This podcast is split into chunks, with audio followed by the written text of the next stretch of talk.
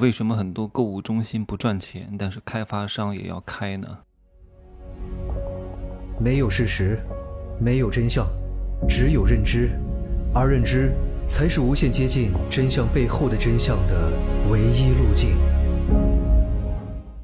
Hello，大家好，我是真奇学长哈。这两天聊房子比较多哈，我刚刚又骑车去转了一下，转了一个多小时，骑得我累死了，至少得。来回骑了有十多公里吧，啊，一个半小时。我去了一下我没有去过的地方，呃，去了一下我下个月要交房的一个小房子的周边，看看周边有什么。我还没有去过，我除了当时看样品屋的时候去去了一下售楼处，就再也没有去过了哈。因为这个房子我也不会住的，我只是把它做成一个工作室哈。哎呀，太小了，不可能住的。然后做成一个拍摄基地啊，打造成那种暗黑风格的。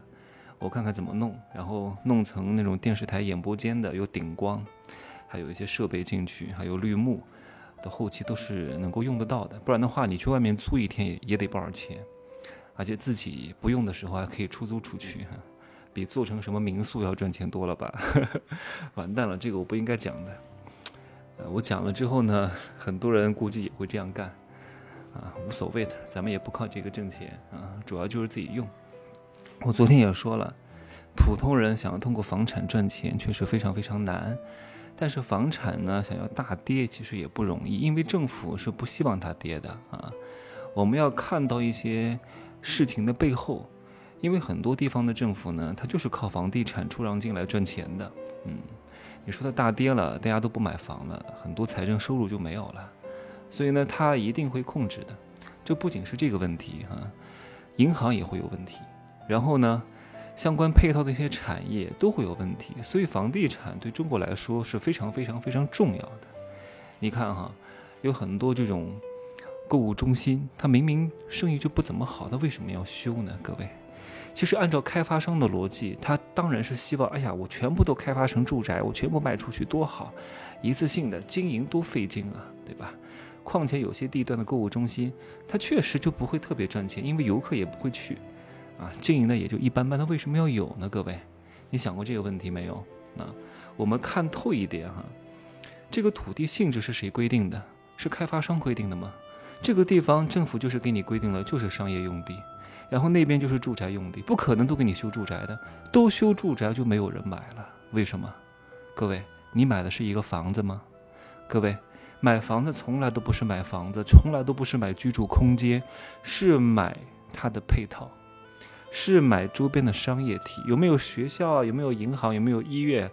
吃喝玩乐方不方便？所以他必须要规划出一个商业用地。你开发商你不修也得给我修，因为你不修这个房子就不可能卖出高价，对吧？所以哪怕你这个购物中心不赚钱，你就是为了周边的住宅服务的，你也得给我修，你也得给我，哪怕前期亏本啊，招商进来，吃喝玩乐一应俱全，让周边的住宅升值啊，然后让这些人来买。对吧？哪怕后期购物中心不赚钱，那没办法，有得必有失。那如果你经营的好的话，那你赚钱那挺好的。像万象城，对吧？经营的就非常好。那有些购物中心经营的就不怎么样，但是也得继续维持下去，因为这个是你的住宅的配套。你想想看哈，现在城市外扩这么严重，就是三环、四环、五环、远郊、大别野哈。这一定要有商业配套的，不然谁买呀？太不方便了，不可能全都一窝蜂的往市中心窜呢。所以它一定要分散化，每一个区域都一定要有一个购物中心。那为什么不开百货呢？各位，百货和购物中心的区别在哪里？各位，百货是上个世纪的产物，百货的核心是什么？是货。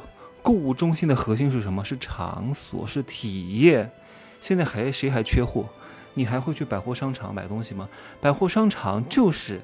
堆的到处都是货物啊！以前在网络不是很发达的时候啊，我记得我们老家安徽芜湖有什么呃这个新百大厦啊、精英购物广场、商之都，那个真的就叫百货商场，因为就是给你买买买买买买，全部都聚在一块儿，家电五金摆的这水泄不通，然后店铺和店铺之间挨得非常非常严重啊！因为那个时候网络不发达，那现在不需要百货了呀，网络可以购物啊。所以要的就是住宅配套的购物中心、电影、吃饭、娱乐、按摩，对吧？小孩游乐的地方，然后节假日搞一些活动，这样的话这边的生气才会起来。所以不可能再开百货公司了。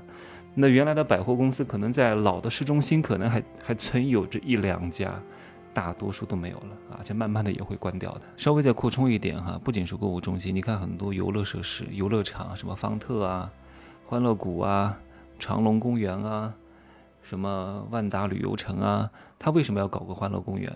难道欢乐公园真的很赚钱吗？不会的，很贵的。对吧？投入和产出比是极低的。你以为都是迪士尼呀？大量的公园是不可能挣钱的。但是必须要弄。他弄了之后呢？因为那个地方本来很荒凉，带动周边的住宅的溢价，不然没人去那儿买的，对吧？这些东西都是你看不到的。你以为啊，他他就是要开个什么欢乐公园赚钱吗？不会的。行吧，今儿呢就说这么多啊。